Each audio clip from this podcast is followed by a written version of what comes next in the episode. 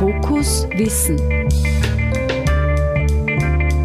Das Freie Radio Freistadt wird zum erweiterten Hörsaal.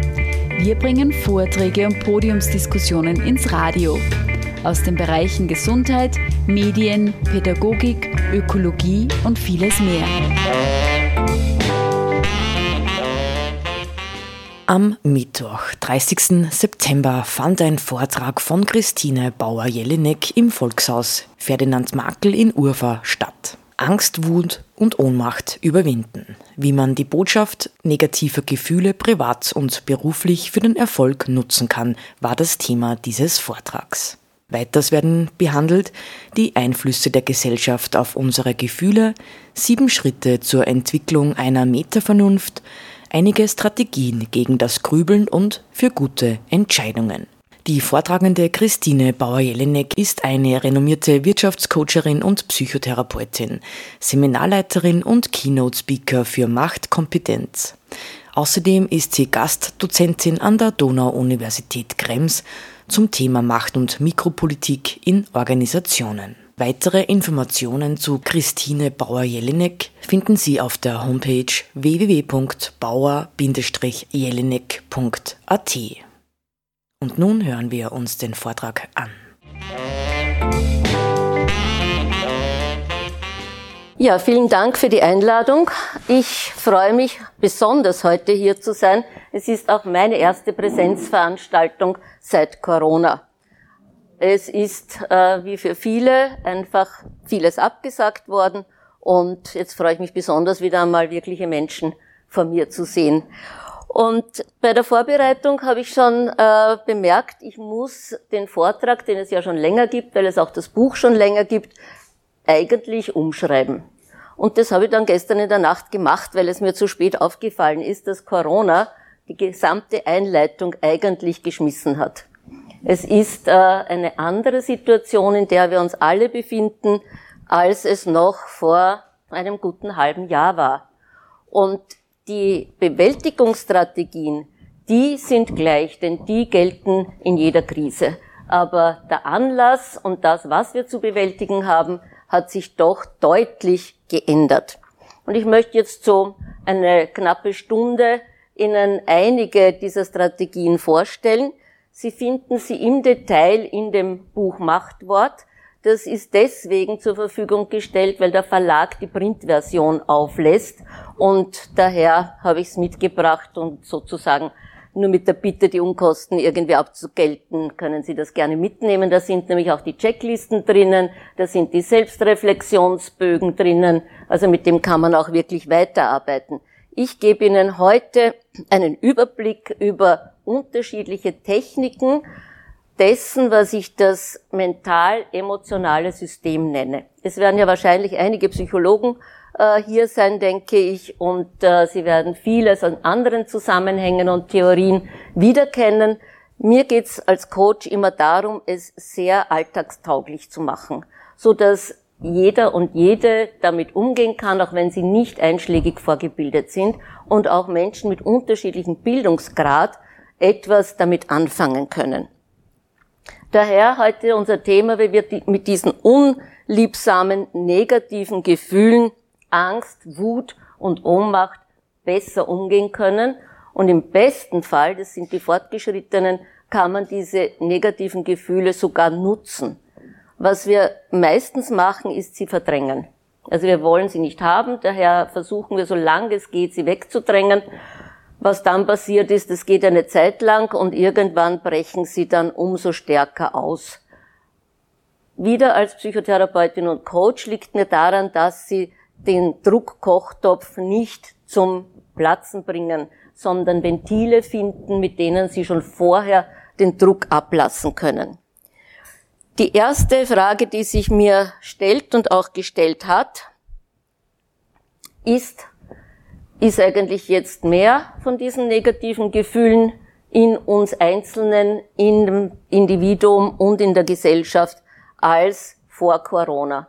Und als ich das Buch geschrieben habe, war die Frage, ist es überhaupt mehr geworden? Denn da war die große Wutdiskussion überhaupt in den Medien, von der Wutwirtin angefangen bis zu den Wutbürgern, die demonstrieren. war das Thema Angst und Wut schon auf dem Tisch.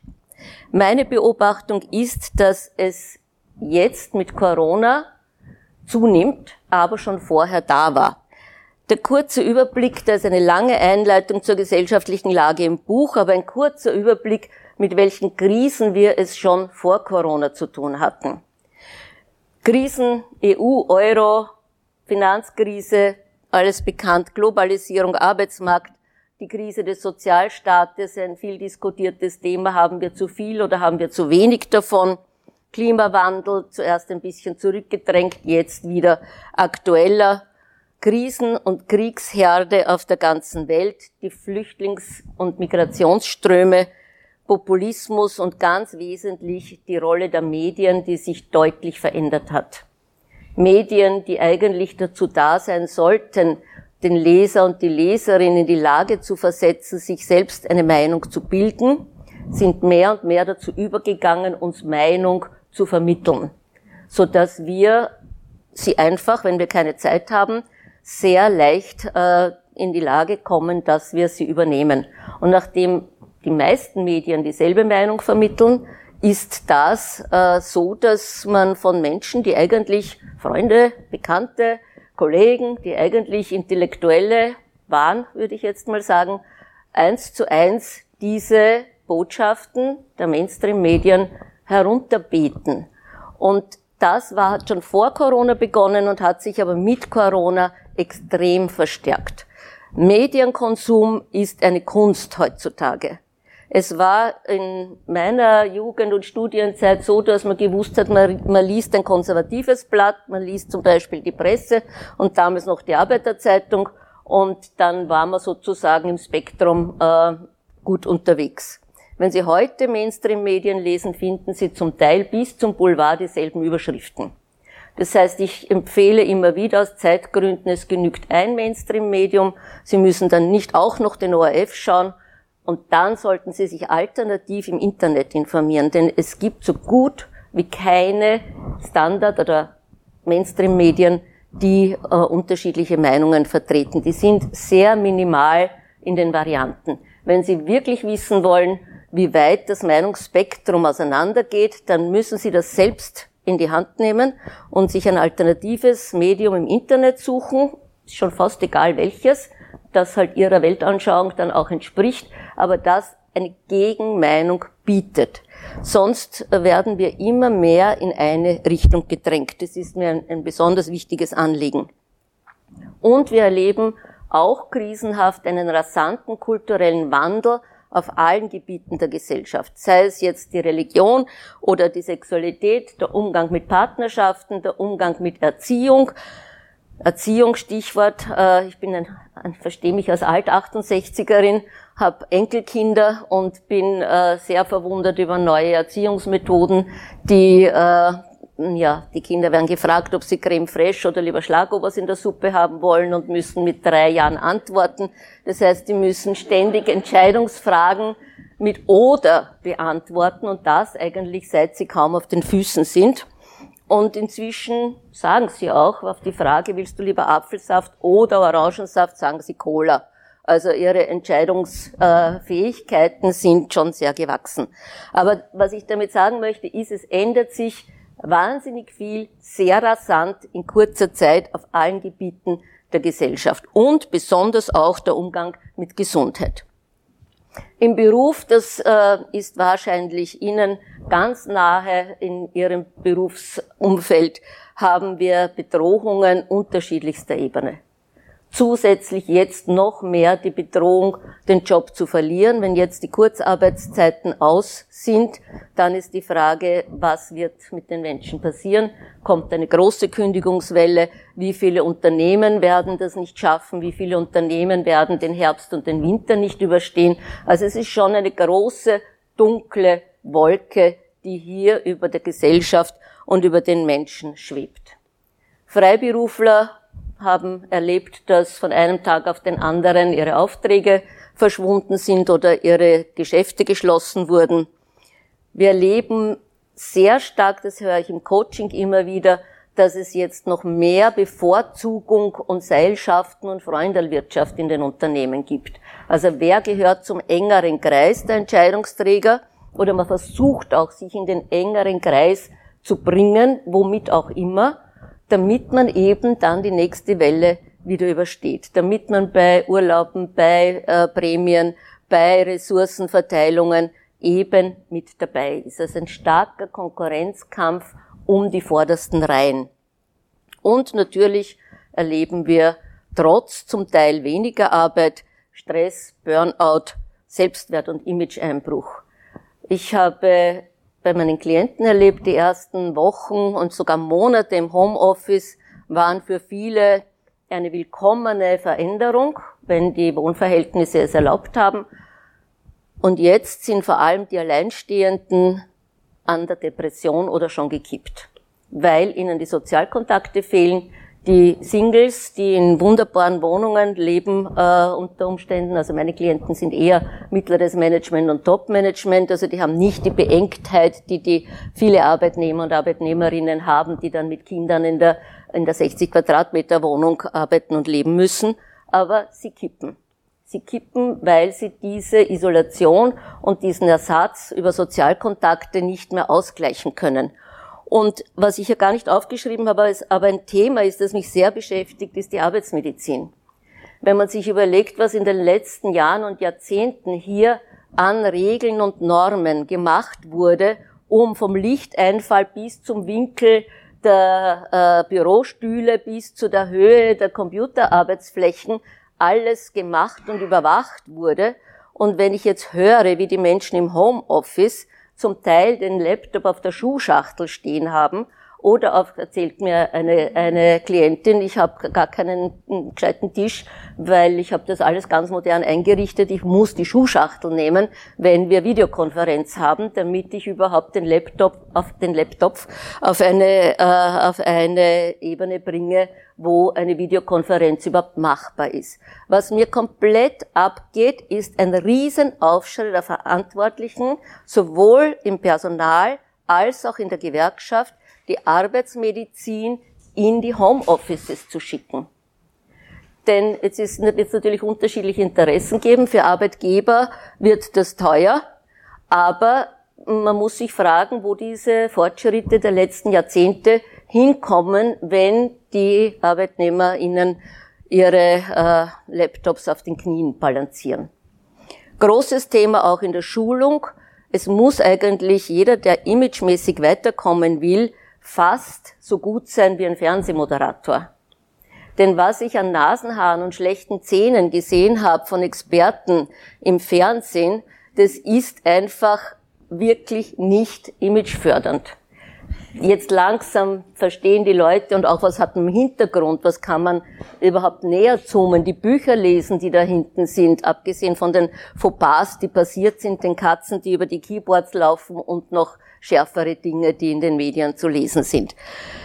Diese Veränderung, die müsste begleitet werden. Man kann nicht von jedem verlangen, dass er sich das selbst aneignet, selbst in dem Stress, den jeder hat, versteht, was er überhaupt lernen und tun muss, dass man sich trotzdem anzieht, frisiert, schminkt, rasiert, wenn man eine Videokonferenz hat, wenn man weiter mitspielen will und wie man sich in die neuen Medien überhaupt in die, in die Zoom-Konferenzen und Webkonferenzen einklickt, das ist ja noch das wenigste daran. Das Image wird vernachlässigt.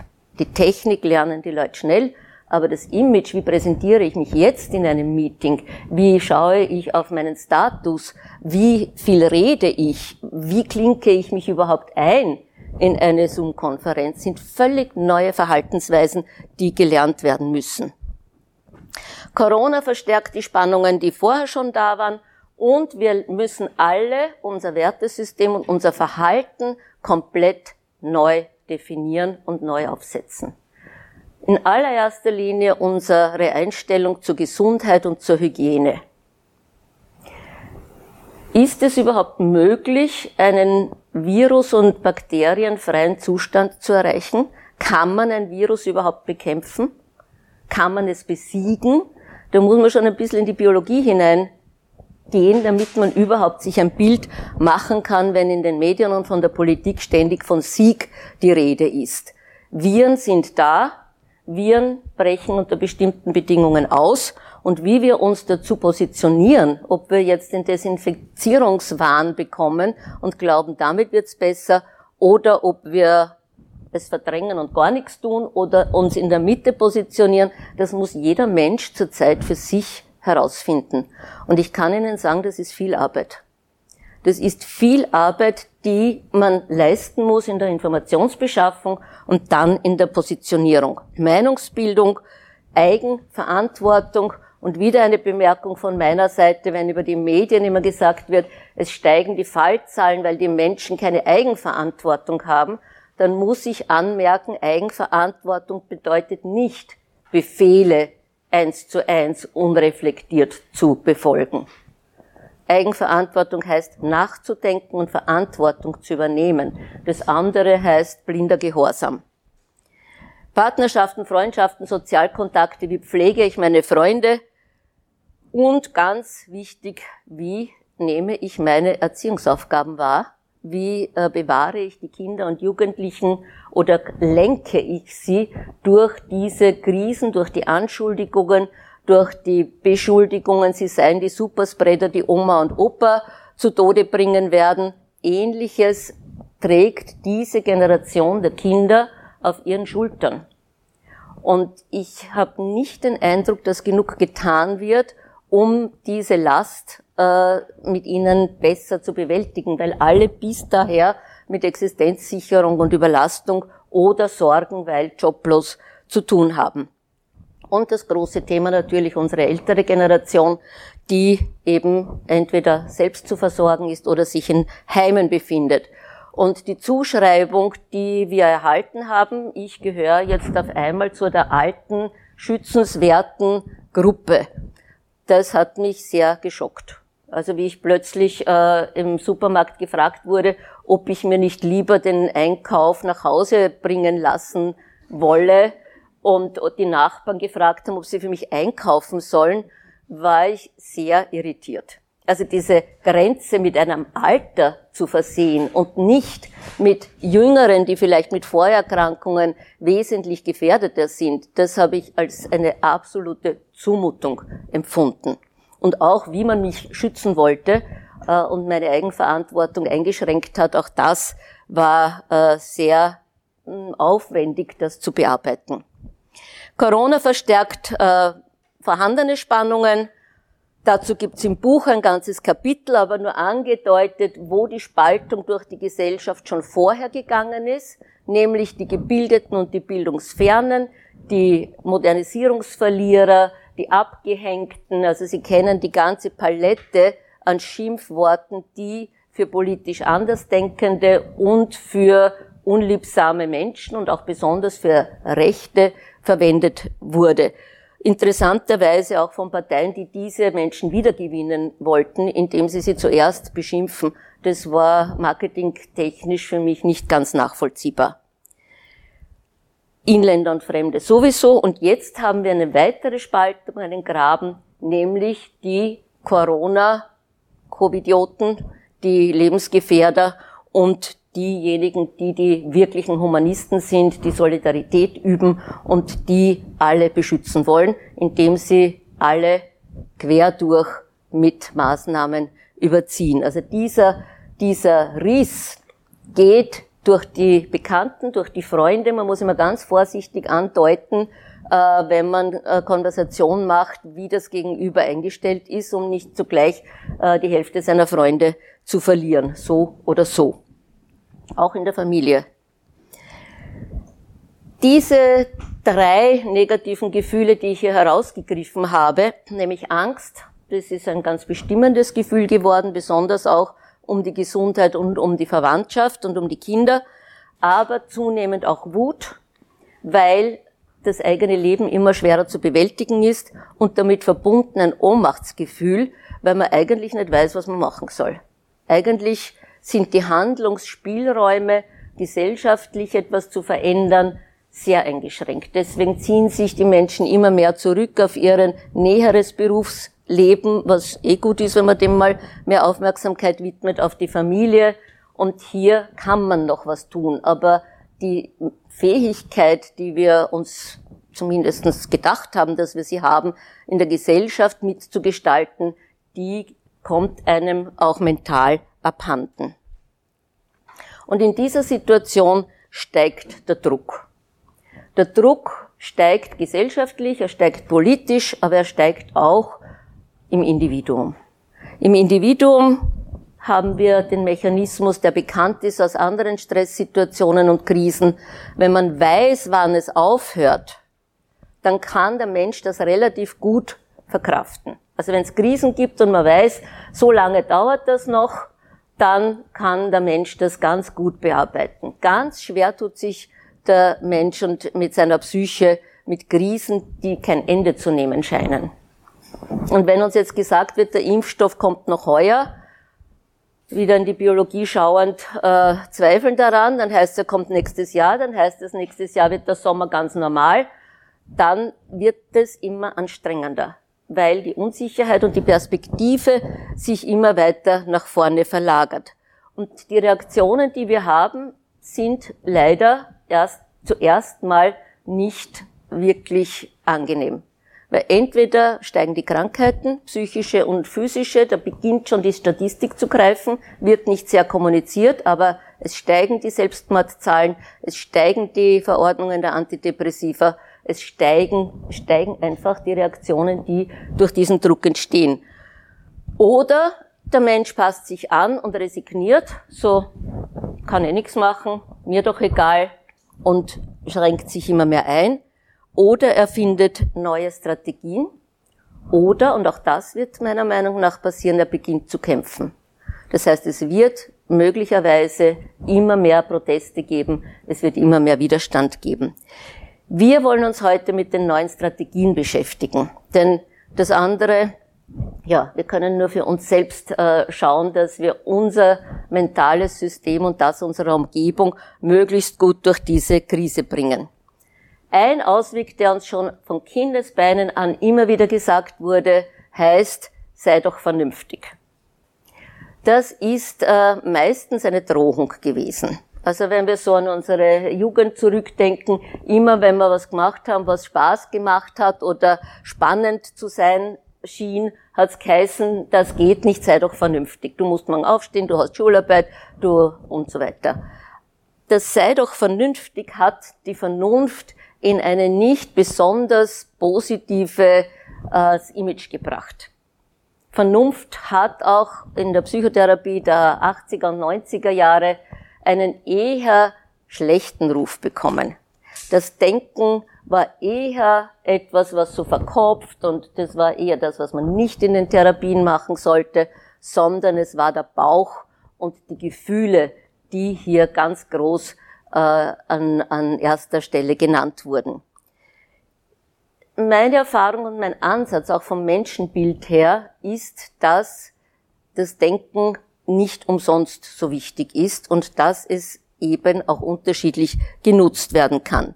Ich habe dafür einen Begriff, um diese Vernunft aus ihrer Schmuddelecke herauszuholen, habe ich sie Metavernunft genannt, weil es es mehr ist als einfach nur vernünftig zu sein und das, was Spaß macht, nicht zu machen.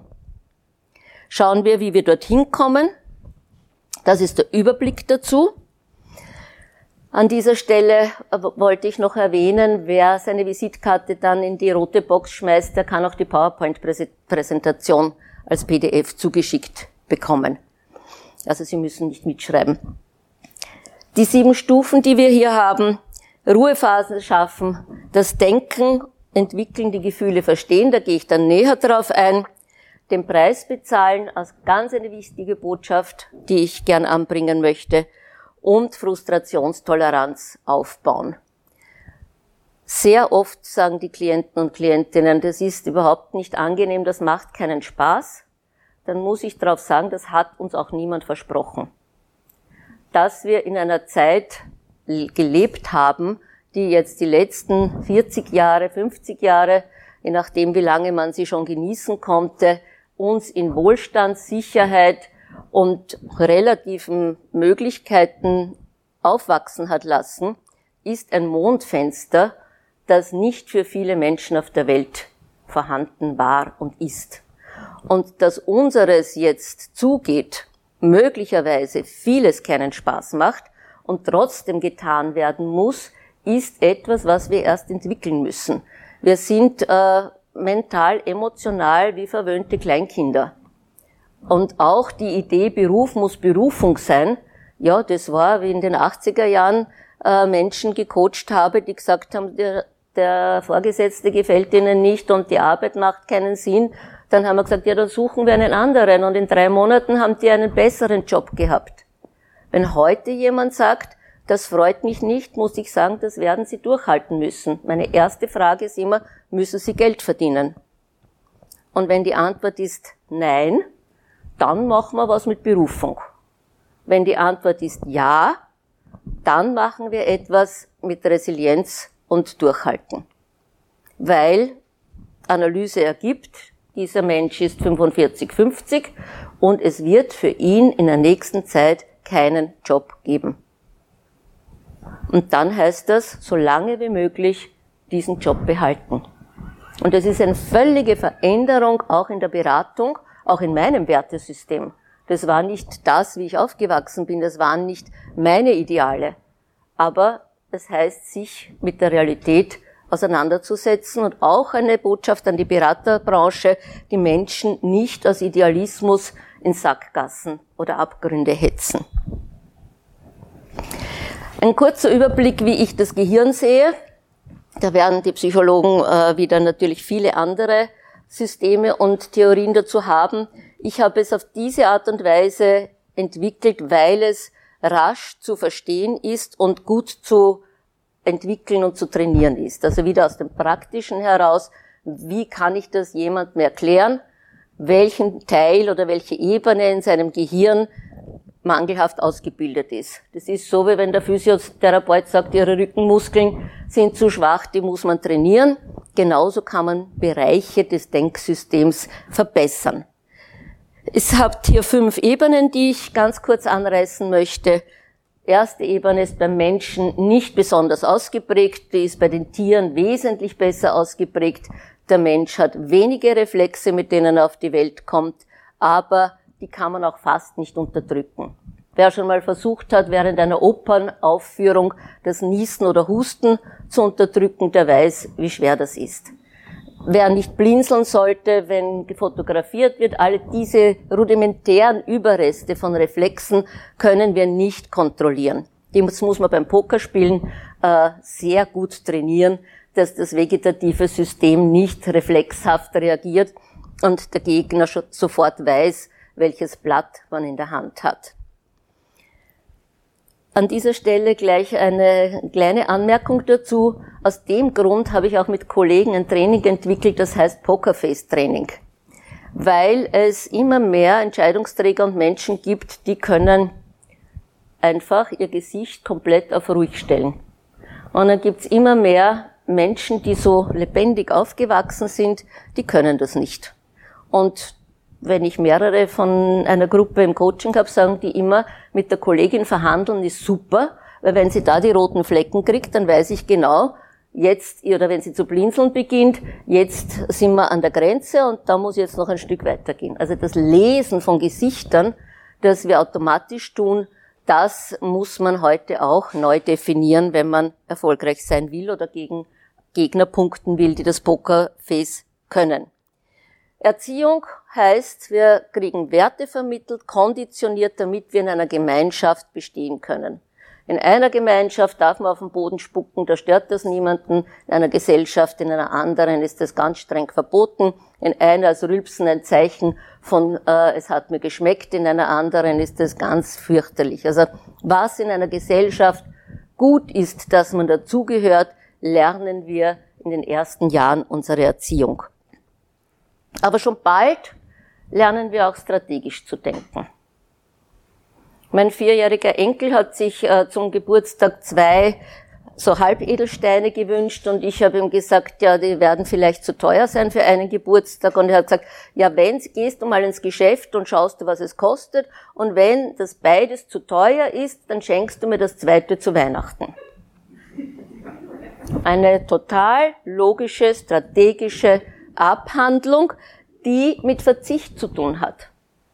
Ziele erreichen heißt, ich muss Bedürfnisse zurückstellen können. Gibt es ganz schöne viele Dokumentationen und Untersuchungen, ab wann Kinder das können, dass sie irgendwas nicht naschen, wenn man ihnen dafür in einer halben Stunde zwei Stück davon verspricht. Das können sie lange Zeit gar nicht und irgendwann können sie das.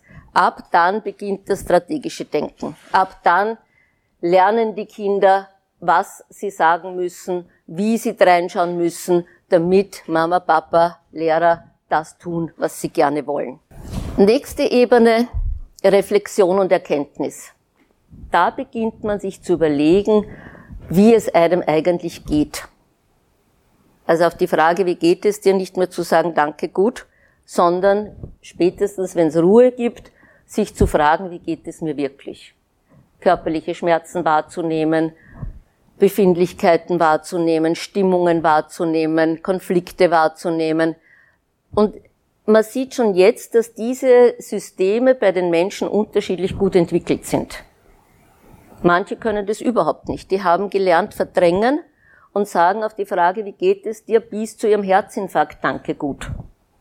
Das heißt, die reflektieren nicht, sondern zumachen, zumachen, zumachen, so lang bis der Doktor kommt. Reflexion und Erkenntnis ist auch etwas, was, wie schon gesagt, in den 80er, 90er Jahren sehr stark überbewertet wurde über das strategische System. Strategisch war böse, berechnend, emotional, spontan war gut. Und hier geht es darum, diese Dinge in eine bessere Balance zu bringen.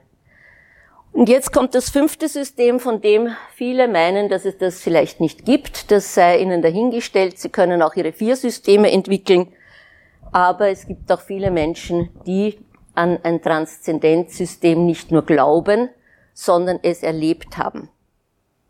Wenn man an eine Religion glaubt, dann hat das sehr stark mit der Erziehung zu tun. Also dann gehört das sehr stark in diese Entwicklung der Gebote, der Gesetze, der Regeln. Also es gehört in ein anderes System. Was ich hier meine, sind Erlebnisse transzendenter Art, die Erfahrungsqualität haben, die aber nicht einmal so genau zu beschreiben sind. Wenn Sie Mystiker lesen, dann tun sich die immer mit der Sprache schwer, das überhaupt zu vermitteln, was sie hier erlebt haben. Meine Erfahrung ist, dass dieses System existiert und dass es für die Menschen an unterschiedlichen Zeitpunkten relevant wird, für manche erst an der Schwelle des Todes, aber es ist ein System, wo man sich auch gerade in Krisen fragen kann und sollte, wie gehe ich denn mit den Fragen der Transzendenz um? Was ist mein Glaube bis jetzt gewesen über das Leben nach dem Tod? Gibt es sowas? Gibt es ein Leben vor dem Tod? Alle diese Fragen sind schon auch ganz wichtig. Was wir jetzt machen auf dieser Ebene heißt, die Denksysteme analysieren. Dazu gibt es die Checklisten, wo man das jeweils äh, sich an einem Selbsttest anschauen kann den Entwicklungsstand feststellen, wie beim Physiotherapeuten, welche Muskeln funktionieren, welche sind schwach, welche sind gut ausgebildet, prüfen, welche Systeme sie in der jetzigen Lebenssituation mehr brauchen. Das war so auch mein Entwicklungsprozess aus diesem emotionalen Überhang, aus dem Selbstreflexionsüberhang mehr in die strategische Welt zu gehen. Lange Zeit habe ich ja gedacht, auch in meinen Psychotherapieausbildungen, die Menschen, die so strategisch denken, die sind eigentlich krank, die gehören therapiert. Und wenn man, weil das sind Machtmenschen, und wenn man die alle therapieren würde, dann wäre die Welt besser. Dass das eine Illusion ist und dass es äh, darum nicht geht, das sieht man spätestens, wenn man seine Ziele gegen Konkurrenz erreichen möchte. Trainingsprogramm entwickeln, Trainingsprogramm durchführen und die Analyse immer wieder wiederholen, wenn sich die Lebenssituationen ändern. Wie verstehe ich denn die Botschaft negativer Gefühle? Was muss ich denn machen, wenn ich Angst, Wut und Ohnmachtsgefühle nicht nur einfach wegdränge, mich nicht nur ablenke, noch ein Glas Wein trinke, noch eine Fernsehserie anschaue, noch mit Freunden plaudere, sondern wirklich erkennen möchte, warum habe ich Angst? Warum bin ich jetzt so wütend? Alle diese Gefühle wären nicht vorhanden, wenn sie nicht einen Sinn hätten. Die wollen uns auf etwas hinweisen, was wir intellektuell noch nicht erfasst haben. Sind Botschaften auf einer anderen Ebene. Das heißt, ich brauche mal Ruhe dafür. Es geht nicht zwischen Tür und Angel. Sie müssen sich einen Raum schaffen, in dem Sie mal nicht gestört werden, eine halbe Stunde, Stunde. Dann machen Sie Atemtechniken, Entspannung, was immer Sie können, um sich runterzubringen. Und dann rufen Sie ein aktuelles Gefühl, das Sie quält, auf.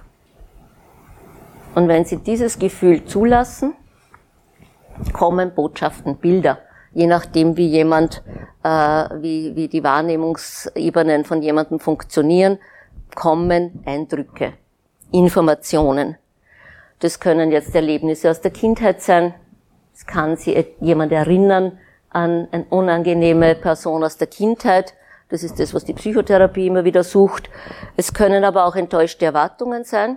Sie haben sich gedacht, dass jemand ganz anders wäre und kommen dann drauf, dass das nicht so ist. Oder sehr häufig heute, Sie haben den Wertewandel noch nicht nachvollzogen.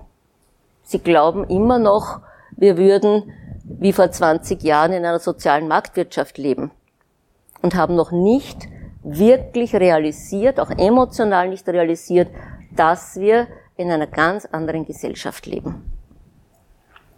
Und wenn Sie draufkommen, was die Botschaft ist, dann sind Sie in der Lage, damit zu arbeiten. Beispiel Wut. Sie kommen drauf, dass es wegen Überforderung ist. Sie sind einfach total überlastet und innerlich drunter liegend wütend, grantig. Sie haben eine wütende, ärgerliche Grundstimmung. Und da haben Sie einige Anregungen, wo das herkommen kann. Vielleicht sind Sie zu ehrgeizig, zu perfektionistisch oder Sie wollen zu viel Anerkennung, die die anderen Ihnen gar nicht geben können. Oder Sie überschätzen sich einfach. Sie sind älter geworden, haben nicht mitbekommen, dass gewisse Dinge so nicht ablaufen, wie sie das gewohnt sind und das wollen sie nicht wahrhaben. Oder sie sind einfach so ein netter Mensch, der immer alles für die anderen tun will, ständig zu viel tut, ständig sich kümmert, ständig über die Grenzen geht, ständig das Team unterstützt, ständig einspringt, wenn jemand krank ist, ständig die Familie fördert. Und irgendwann werden sie, wenn das nicht zurückkommt, werden sie wütend sein und sie können sich nicht abgrenzen. Kleiner Nebensatz, da sagen die meisten Therapeuten, dann lernen sie Nein sagen. Das ist im privaten Umfeld in Ordnung. Im beruflichen Umfeld geht Nein sagen gar nicht mehr. Was nicht heißt, dass sie alles tun sollen. Es ist eine eigene Methode, wie sie heute etwas ablehnen, ohne Nein und ohne Nicht. Das ist die Aufgabe, die die Klienten immer bekommen. Wenn Sie den Auftrag nicht machen wollen, müssen Sie das so formulieren, dass Sie kein Nein und kein Nicht sagen. Das ist das große Thema Ergebnis- und Beziehungssprache. Sie müssen das, was Sie nicht machen wollen, als das Bessere verkaufen. Nein sagen heißt Bedenkenträger. Sie bekommen Minuspunkte und Sie werden nicht auf dem Erfolgsweg so wahrgenommen, wie es ihnen entsprechen würde. Es ist ein ganz Crash, also eine Crash-Information zu einem zweitägigen Seminar Ergebnissprache und Beziehungssprache.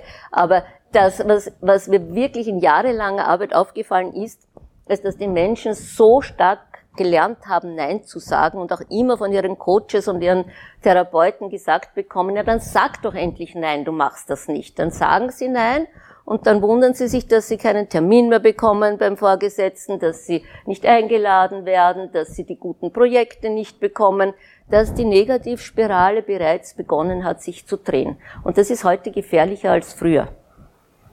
Weil früher hat sie sich dann wieder irgendwann aufwärts gedreht. Heute ist es wahrscheinlich, dass sie sich damit an den Rand bringen. Und um sie nicht so ratlos äh, dazulassen, weil ein Fragezeichen über dem Kopf, wie, wie kann das gehen? Sie müssten statt Nein sagen, sagen, wenn wir das so machen, dann bedeutet das Punkt 1, 2 und 3. Und das müssen Sie so lange sagen, bis das Gegenüber es abgekauft hat, dass es anders gehört. Oder die Verantwortung für das Nichtmachen übernimmt. Also wenn, dann Sequenzen in der Grammatik statt warum, weil Sequenzen. Das geht nicht, weil ist die automatische Antwort. Wenn wir das so machen, dann ist die, um die es geht, zu lernen.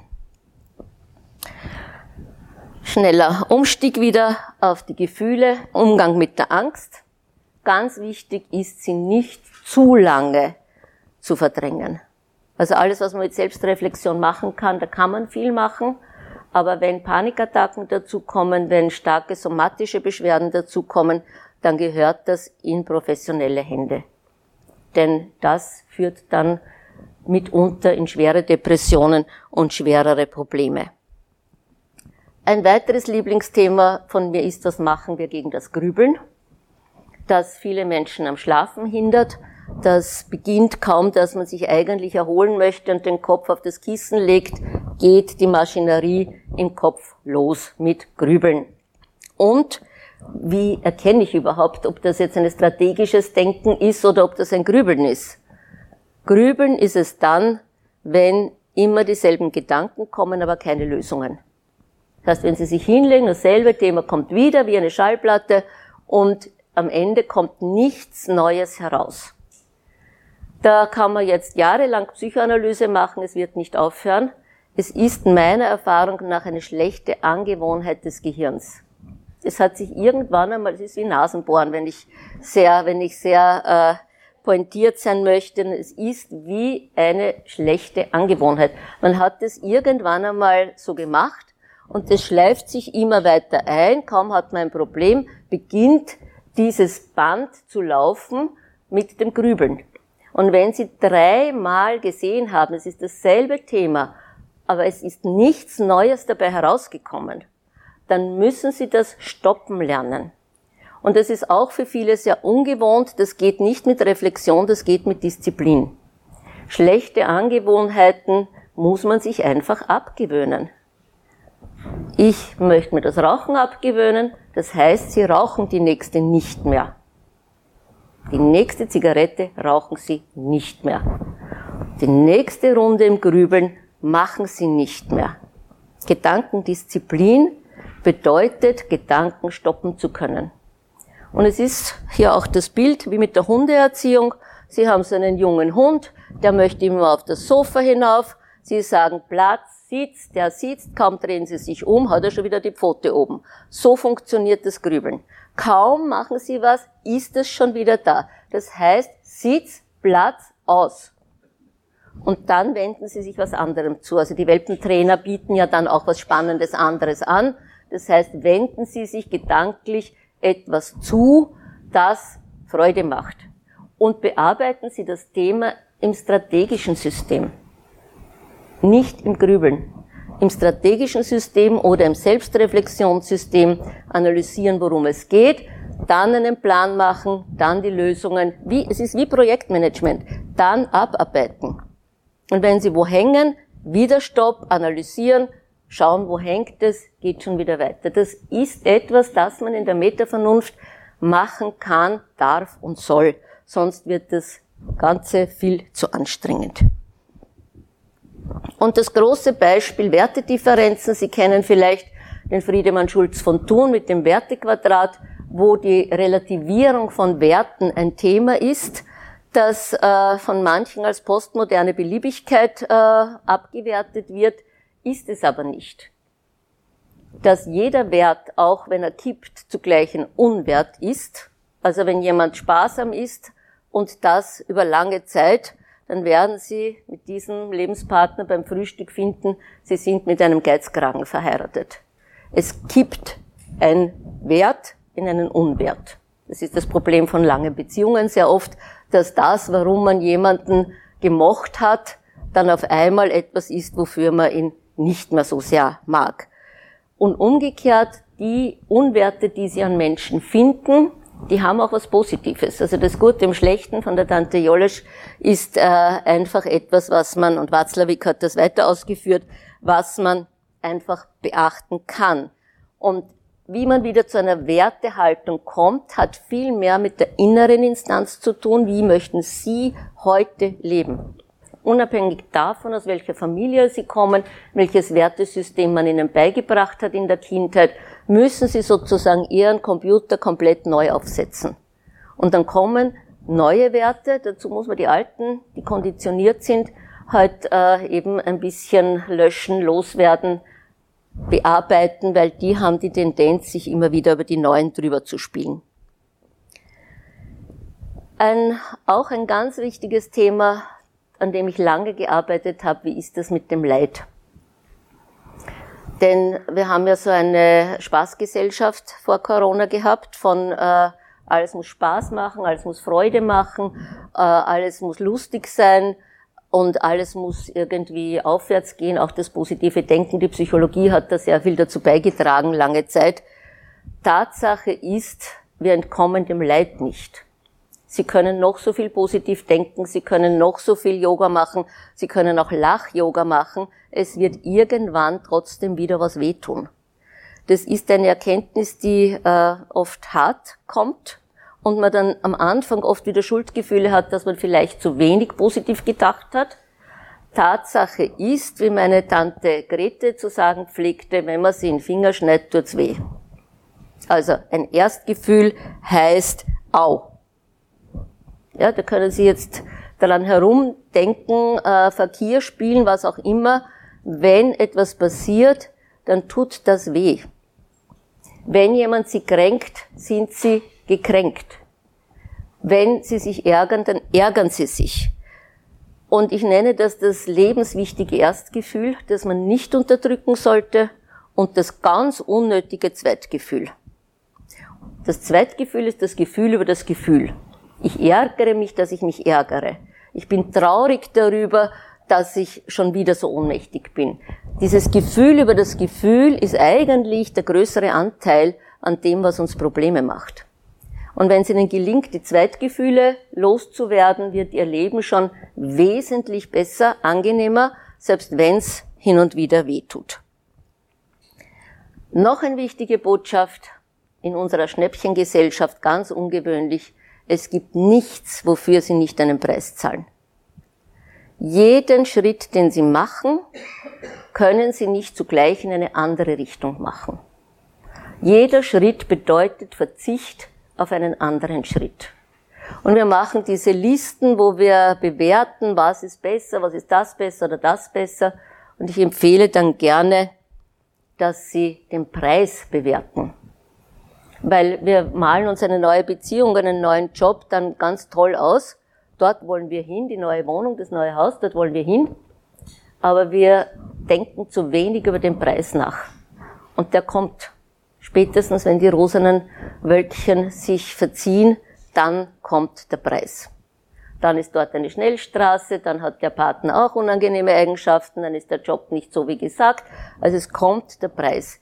Es ist wesentlich komfortabel, sich vorher über den Preis klar zu werden und zu entscheiden, welchen will ich denn lieber bezahlen. Welchen Preis will ich lieber bezahlen und nicht, welche schöne Bild ist mir lieber. Ja, insgesamt führt der Weg dorthin, dass wir uns zwar nicht abschotten, ich finde ja den Begriff Social Distancing so furchtbar, weil wir sollen uns ja nicht sozial distanzieren, sondern nur körperlich. Also es müsste Body Distancing heißen, wenn schon überhaupt. Aber Social Distancing ist ein grauenvolles Bild und Bilder wirken ja in uns. Wir können uns nicht sozial distanzieren, weil wir soziale Wesen sind. Und deswegen ist es so wichtig, sich einerseits zu verbinden, aber andererseits nicht von dem Verhalten der anderen komplett das eigene Wohlbefinden abhängig zu machen. Also es ist wieder eine Gratwanderung zwischen Hören auf die anderen, aber in der eigenen Instanz dann zu entscheiden, was ist mir denn wichtig. So dass sie die Begriffe, die Werte auch verschieden interpretieren und sich dann auch nicht davon beeinflussen lassen, was jetzt genau gemeint ist. Dafür wünsche ich Ihnen viel Erfolg beim Üben und dass es bald wieder weniger distanzierte Zeiten gibt.